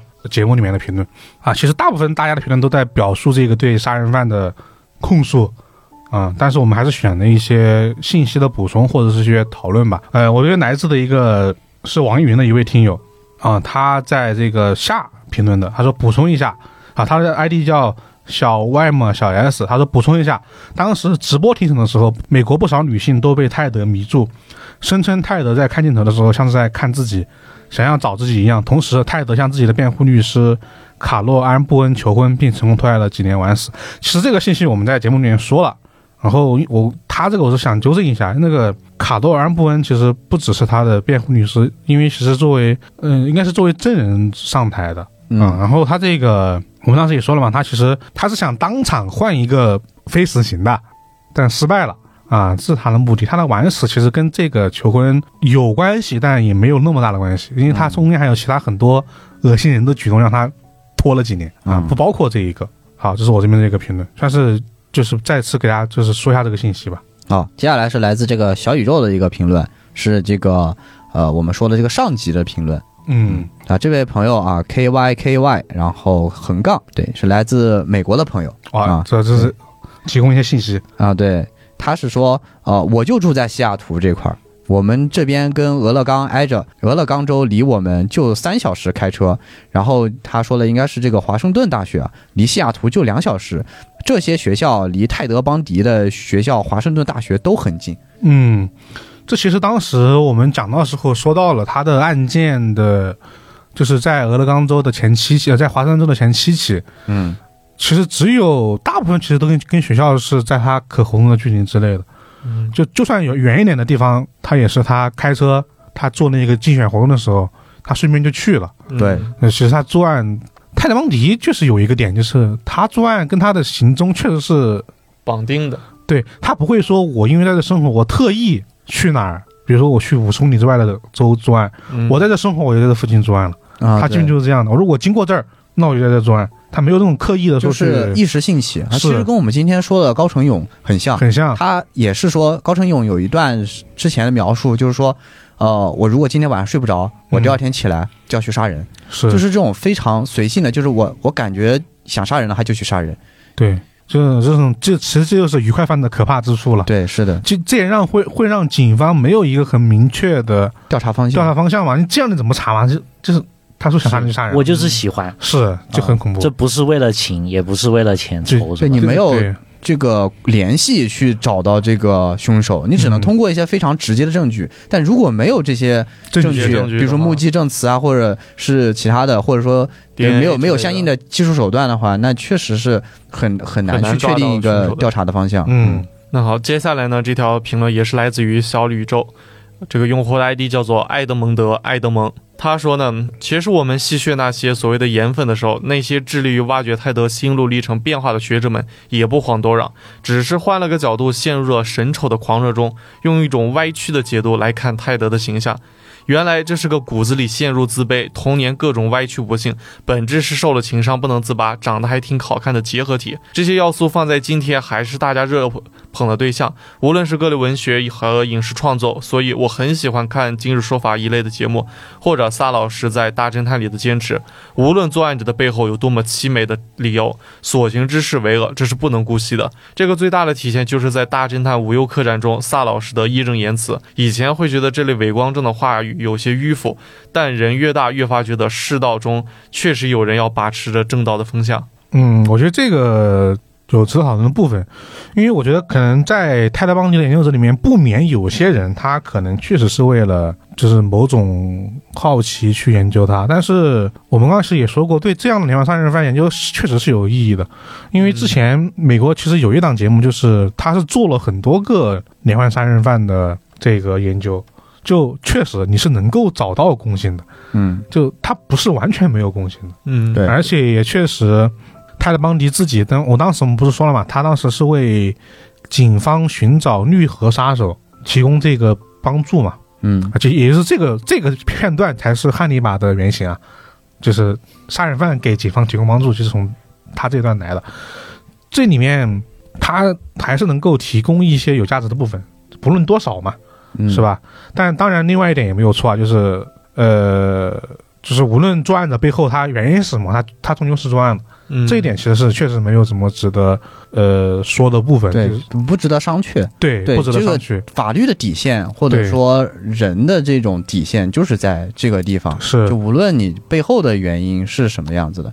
而且是尤其是像我们这次提到两位这个连环杀人犯，就是纯纯粹粹的这个人渣，就是很纯粹的恶人，嗯，也没有什么背后的东西值得去商讨的。对，我研究他们的目的也不是为了去同情他们，研究他们的目的也是为了之后防范像他们这样的人在出现。对对对，我我是觉得就是首先大家为什么研究，是因为他们在人群中显得很普通，甚至不像杀人犯，大家才会害怕，才会研究去去。以防在下一个事件发生的时候，能够有一个可以帮助的参考对象来寻找杀人犯，我觉得这可能是研究这些人的意义之一吧。嗯，对。那好，那本期的读评论就到这里了，我们下期节目再见。我是老根，我是老齐，我是一红，我是一泰，拜拜，拜拜。